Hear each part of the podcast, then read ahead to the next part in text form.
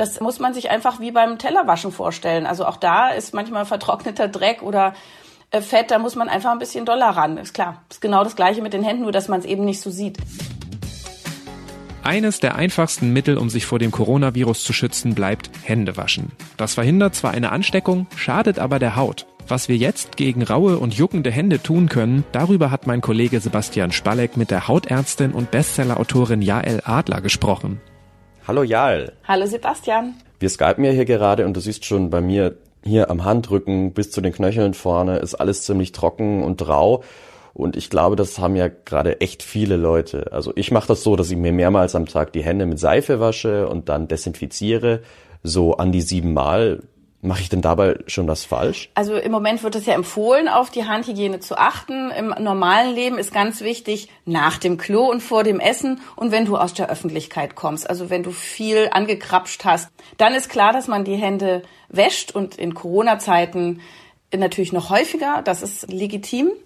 Du hast aber gerade auch gesagt, du desinfizierst, darüber sollten wir mal reden. Also es reicht im Grunde, die Hände zu waschen.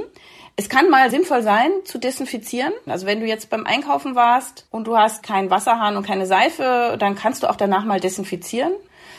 Desinfektionsmittel zerstören natürlich Erreger, die wir nicht wollen, Bakterien und Viren und Pilze oder was auch immer, aber leider auch unsere Türsteherbakterien. Also die Bakterien, die uns schützen und die auch krankmachende böse Erreger vertreiben, sodass wir alleine durch die Verwendung von Desinfektionsmitteln Hautreizung bekommen können. Viele jetzt verkäufliche Desinfektionsmittel sind wirklich einfach nur hoher Alkohol und es ist extrem strapaziös für die Haut. Es trocknet sehr stark aus.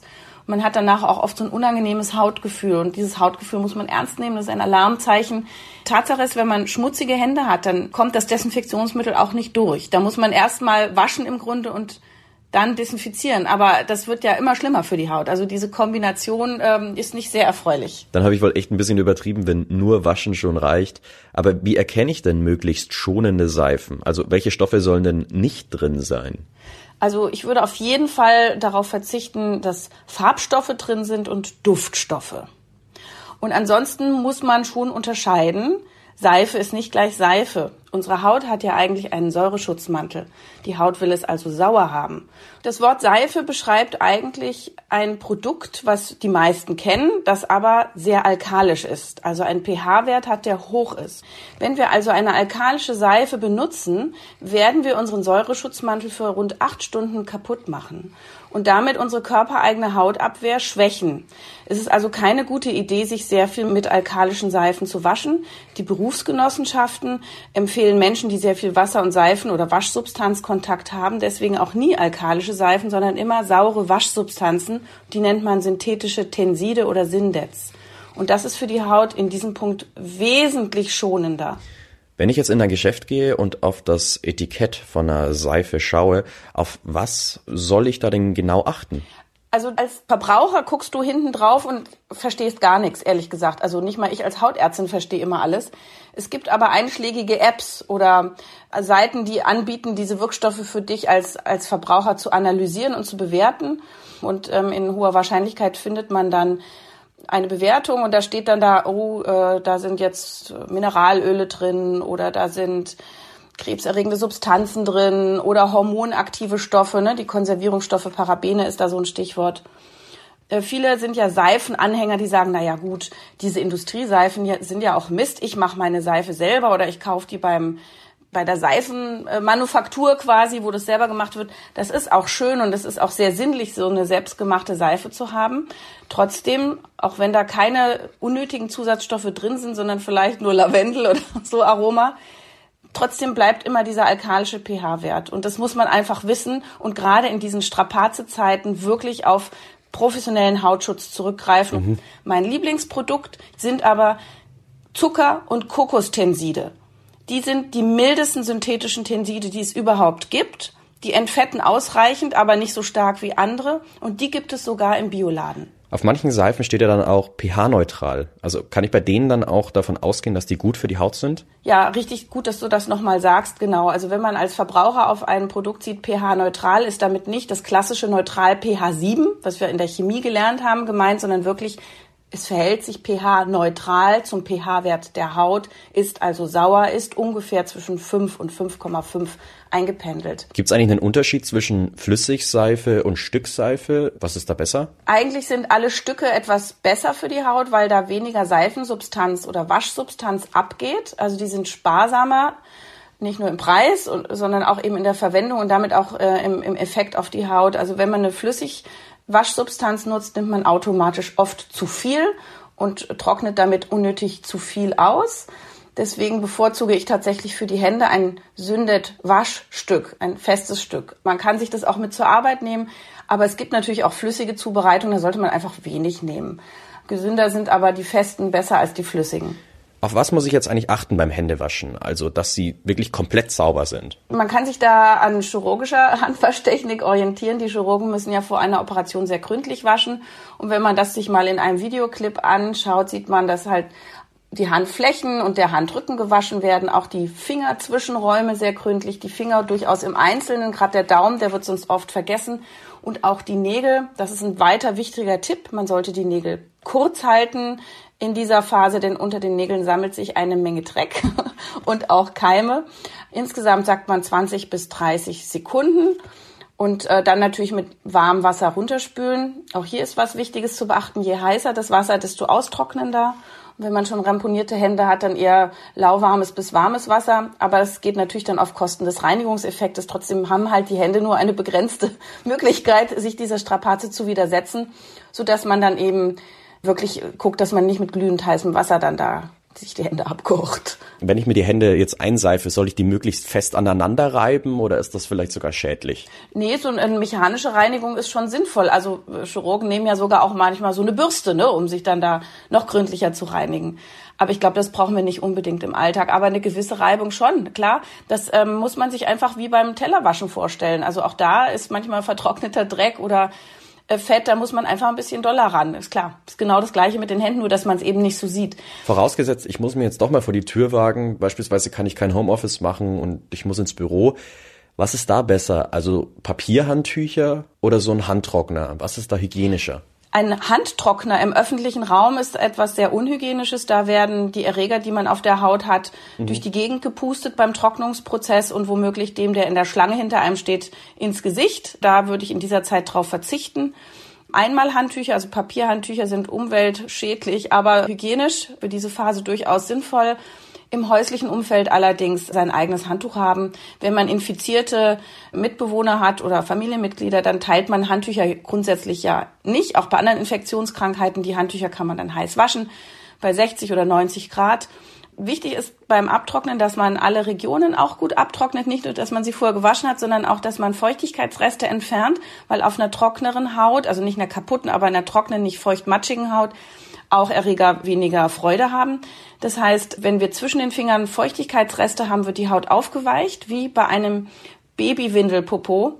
Und da können sich neue Erreger festsetzen. Also darauf achten, dass wirklich die Hände gut abgetrocknet sind. Dann haben wir auch keine Nässe, Ekzeme, die unsere Abwehr schwächen zwischen den Fingern. Okay, jetzt gehen wir mal einen Schritt weiter. Wie kann ich denn meine Hände jetzt am besten pflegen? Die meisten werden ja auf Handcremes zurückgreifen. Auf was muss ich beim Kauf von solchen Handcremes eigentlich achten? Es kommt wahrscheinlich auch wieder weniger auf den guten Duft an, oder? Du hast es richtig gesagt. Der gute Duft, den wollen wir überhaupt nicht. Der interessiert uns nicht. Wir wollen eine Creme oder eine Salbe, die rückfettet. Salbe ist immer fetter als Creme, also in Strapazezeiten sinnvoller. Salbe. Ein fettes Produkt legt sich quasi ein bisschen wie ein Fettfilm auf die Haut, schließt Feuchtigkeit ein, die gerade verdunsten will und führt deswegen gleichzeitig auch zu einer Befeuchtung. Deswegen ist es gar nicht schlimm, man braucht nicht eine Feuchtigkeitscreme. Es reicht im Grunde eine fette Zubereitung. Und mein Lieblingsfettprodukt ist gar nicht ein feines, teures Produkt, was man in der Drogerie oder in, in, in der Parfümerie oder in der Apotheke kauft, sondern ist schlicht und ergreifend pure, unraffinierte Shea-Butter. Und zwar die gelbe. Das ist ein reines Pflanzenfett aus der, aus der Nuss des Karité-Baums aus Afrika und das gibt es manchmal in Bioläden, es gibt es im Internet. Da lohnt sich mal vielleicht ein, zwei, drei auszuprobieren, bis man sein Lieblingsfett gefunden hat und das ist super ergiebig, super günstig. Viele teure Firmen geben damit an, sie sagen, oh, wir haben auch ähm, Shea-Butter in unserem Produkt. Aber das Tolle an der puren Shea-Butter ist einfach, Sie macht eine Protect, also eine Schutzfunktion. Sie legt sich als Film auf die Haut, ohne dass man darunter schwitzt oder sich Feuchtigkeit zu sehr staut. Aber sie hält eine Handwäsche aus. Das heißt, nach dem Händewaschen hat man nicht nur immer sein eigenes Fett weggewaschen, sondern nur ein bisschen von der Shea Butter. Aber ein bisschen ist auch noch übrig, was toll ist. Und das geht auch an trockenen Füßen und trockenen Lippen und an, in die Haarspitzen. Man kann natürlich auch, wenn man das doof findet, weil es einem zu fett ist, das meinetwegen nur nachts nehmen und dann tagsüber mal gucken, was die Apotheke so hergibt. Ich empfehle immer eher solche Cremes für Neurodermitis, weil die immer fetter sind. Ne? Und in dieser Phase sind wir quasi wie Neurodermitis-Patienten. Unsere Hautfette sind weg, unsere Abwehr liegt da nieder, die Haut ist entzündet und juckt. Wie oft empfiehlst du denn überhaupt, die Hände einzucremen? Also ich mache das jetzt morgens und abends einmal. Du musst in dieser Zeit, wo du dir ständig die Hände wäscht, die Hände auch ständig eincremen. Nach jeder Handwäsche hast du dir deine Schutzmechanismen zerstört und die musst du wieder aufbauen, weil du sonst nicht über den Tag kommst und über die Wochen. Das heißt, diesmal musst du tatsächlich immer nachhelfen. Das ist wirklich quasi wie so eine Art Therapietipp. Und das aus meinem Munde, wo ich eigentlich jemand bin, der immer sagt, nee, jetzt komm, mach mal nicht so viel. Lass die Haut mal in Ruhe. Hier sprechen wir von einer ganz großen Ausnahme, weil wir unphysiologisch viel waschen. Deswegen müssen wir unphysiologisch viel cremen. Was hältst du denn eigentlich von Hausmitteln? Also manche schwören ja auf Kokosfett oder Olivenöl oder Vaseline. Ganz wichtiger Punkt, die Vaseline ist nicht mein Lieblingsfett. Ähm, sie hat zwar auch diesen Schutzfolieneffekt, aber es ist halt ein reines Mineralölprodukt. Und wenn man das auf die Haut aufträgt, schwitzt man. Also das ist, als hätte man, man macht ja aus Mineralölen auch Plastiktüten, als hätte man sich eine Plastiktüte auf die Haut geschmiert. Pures Öl leider auch kein schöner Tipp. Jetzt werden alle enttäuscht sein, die gerade sich gefreut haben, dass ich die Mineralöle schlecht mache pure flüssige Öle, die verbinden sich mit unseren körpereigenen Hautfetten und waschen die leider aus. Das können wir beobachten, wenn wir zum Beispiel Hautschuppen am Kopf lösen wollen, dann nehmen wir eine Ölbehandlung über Nacht. Oder wenn wir Wimperntusche entfernen wollen, dann äh, nehmen wir auch Öl, um die abzubekommen. Ich finde Öle toll, ähm, wenn man sie auf dem Salat hat und sozusagen die Haut von innen pflegt. Die haben wichtige Fettsäuren. Eine kleine Ausnahme ist das Kokosöl. Das gibt's ja in cremiger Form. Da ist der Auswascheffekt weniger, aber im Vergleich zu Shea-Butter hat man einfach nicht diese hautähnlichen Fette. Hm. Was können eigentlich die Leute machen, die jetzt sowieso schon Hautprobleme haben, zum Beispiel sowas wie Neurodermitis? Das ist auch wichtig, auf die Hautpflege von innen zu achten. Das ist etwas, was natürlich dauerhaft relevant ist. Die Haut wird ja von innen auch regeneriert. Wir schaffen von außen Schutzfilm, ja, und auch eine Befeuchtung, ja, aber den Aufbau schaffen wir nur von innen. Das heißt, es ist wichtig, dass wir genug Eiweiß zum Beispiel zu uns nehmen in unserer Ernährung, weil aus Aminosäuren letztendlich die Eiweiße aufgebaut werden, die in unserer Haut relevant sind. Auch Abwehrfunktionen werden darüber mit aufgebaut und wir haben vor allem, brauchen wir Mikronährstoffe, also Vitamine, Mineralien, Spurenelemente, Omega-Fettsäuren, Stichwort besonders Omega-3-Fettsäuren. All das hält den Stoffwechsel der Haut am Laufen. Viele wollen ja derzeit auch auf Nummer sicher gehen und tragen jetzt Handschuhe. Können die auch Auswirkungen auf die Hände und auf die Haut haben? Handschuhe kann ich für den öffentlichen Raum nicht empfehlen. Ich finde, das ist nur was für die Arztpraxis oder fürs Krankenhaus. Wenn man die Handschuhe länger trägt als 15 Minuten, wird man feucht schweißig und dann matscht man seine Hautbarriere kaputt. Außerdem vermehren sich in diesem Milieu die eigenen Hautkeime und es wird äh, ziemlich seuchig. Also wenn man dann seine Handschuhe auszieht, dann hat man quasi wie eine Kloake darunter und sollte erstmal waschen oder desinfizieren. Und das ist halt irgendwie, wenn die dann gerade auch schon aufgeweicht sind, auch keine gesunde Option. Man greift also in irgendeinen Schleim oder in irgendwas Klebriges und greift dann sich womöglich irgendwo hin, ins Gesicht dann tatsächlich oder auf die Kleidung oder man steckt den nächsten mit diesem Schleim an, weil man dann den Joghurtbecher anfasst und dann wieder zurückstellt und da haben aber Dreckspuren dran geklebt. Also mhm. man wird einfach auch so ein bisschen rücksichtsloser. Also man tut seiner eigenen Haut nichts Gutes und man tut seiner Umwelt nichts Gutes und auch letztendlich verteilt man Dreck.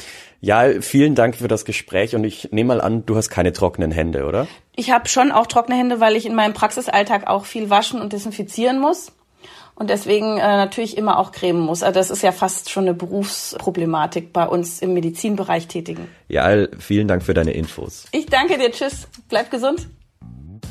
Das war's mit Smarter Leben für heute. Weitere Infos zu den aktuellen Entwicklungen der Corona-Pandemie hören Sie jeden Tag ab 18 Uhr im Spiegel Update. Auch dort beantworten wir immer eine Frage unserer Leserinnen und Leser.